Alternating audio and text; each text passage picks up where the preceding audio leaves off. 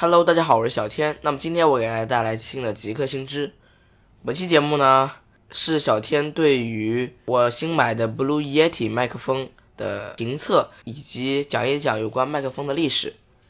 那么在讲我的 Blue Yeti 麦克风之前呢，我们先来讲一讲麦克风的历史。当然，小可能听到这里，可能有有些听众就会问了：小天，你为什么要去额外买个麦克风？像现在笔记本呐，或者是手机啊，他们的麦克风不好用吗？当然不是了，手机或者电脑的麦克风当然比较好用。就像我这些的几个新知，我都是用我的 MacBook 录的。虽然，嗯，大家感觉它的音质也很不错，但是毕竟没有专业买一个专业的或者是准专业的级别的麦克风来来的好一些。现在的麦克风发展的比较快，它不像几十年前可能就是一个普通的一个像扩音器或者说像 KTV 那样的麦克风了。现在的麦克风。已经发展到了像录音棚级那种专业级别的降噪非常高级的那些麦克风，所以在现在像现在播客啊，或者说是直播以及一些其他的录播，他们可能都需要一个比较好的一个录音环境，那么就需要一个比较好的麦克风。所以小天买了这个 Blue Yeti 的麦克风，也算是提高了我们节目的品质吧。OK，那么讲完相关的麦克风的内容呢，我们再来讲一讲我买的这一台 Blue Yeti 的麦克风。这个麦克风呢，我是在京东上以一千两百块钱左右的价格购买到的。虽然你有可能啊，你去海淘，或者说你请朋友从国外人肉带回来，或者其他的方式，你可能都可以以更便宜的价格来买到这个麦克风。不过这样的后果就是你的保修可能会非常困难，所以小天还是想了想，还是乖乖买国行吧。那么我选的这个 Blue Yeti 呢，它是比较接近那些录音棚级的专业级的了，所以一它也有很多个录音模式，录音模式也就比较有趣了。它分为四个录音模式，一个就是新型指向模式，就是小天现在这样用的这个模式，它就会录制。在你麦克风正前方的声音，其他方向传来的声音它都会比较削弱。其次呢是全指向模式，全指向它就是会收集整个三百六十度的音频信息，它们的音量都是一致的。再其次呢就是会议模式，再其次就是立体声模式，立体声就相当于大家听到的一些。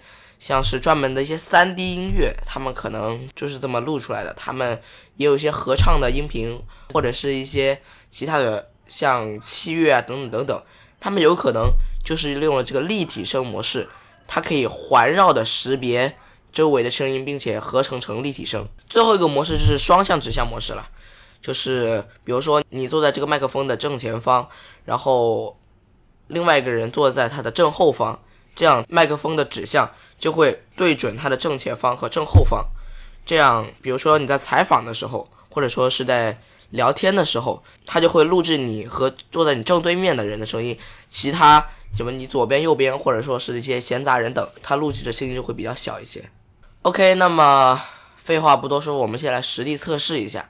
那么现在呢，是小天用 Blue Yeti 麦克风的声音。Hello，大家好，我是小天。那么今天我给大家带来新的极客新知。OK，那么之前的是用我用 Blue Yeti 麦克风的声音。那么小天再来给大家听一下我用 MacBook Pro 原声的麦克风的声音。Hello，大家好，我是小天。那么今天我给大家带来新的极客新知。OK，那么这个包括我现在说话用的都是 Mac 原声自带的麦克风。OK，那么现在我又换回了 Blue Yeti。那么大家听完之后，是不是是感觉 MacBook Pro 自带的麦克风它会有一些像齿音啊，或者说是一些其他的杂音？它的指向性以及降噪可能做的不是太好，所以小天才购买了这个 Blue Yeti 嘛，对吧？那这个麦克风适用于怎么样的场景呢？比如说就是像小天这样的做播客、做主播，然后或者是一些。会议录音，当然会议录音你可能没有必要用到呃相对比较专业的麦克风，你可能一个手机就可以录的比较好。其次就是录歌，录歌嘛，小小天觉得也是可以用这个麦克风来录歌的，包括你想录一些立体声的，每一个器乐声部它是分开位置的，你想在音频里面可以明显的听出它的位置区别的话，你就可以用它的立体声模式。当然，假如你想录一首单人，然后再加上 BGM 的话，也是可以用它的星形指向模式。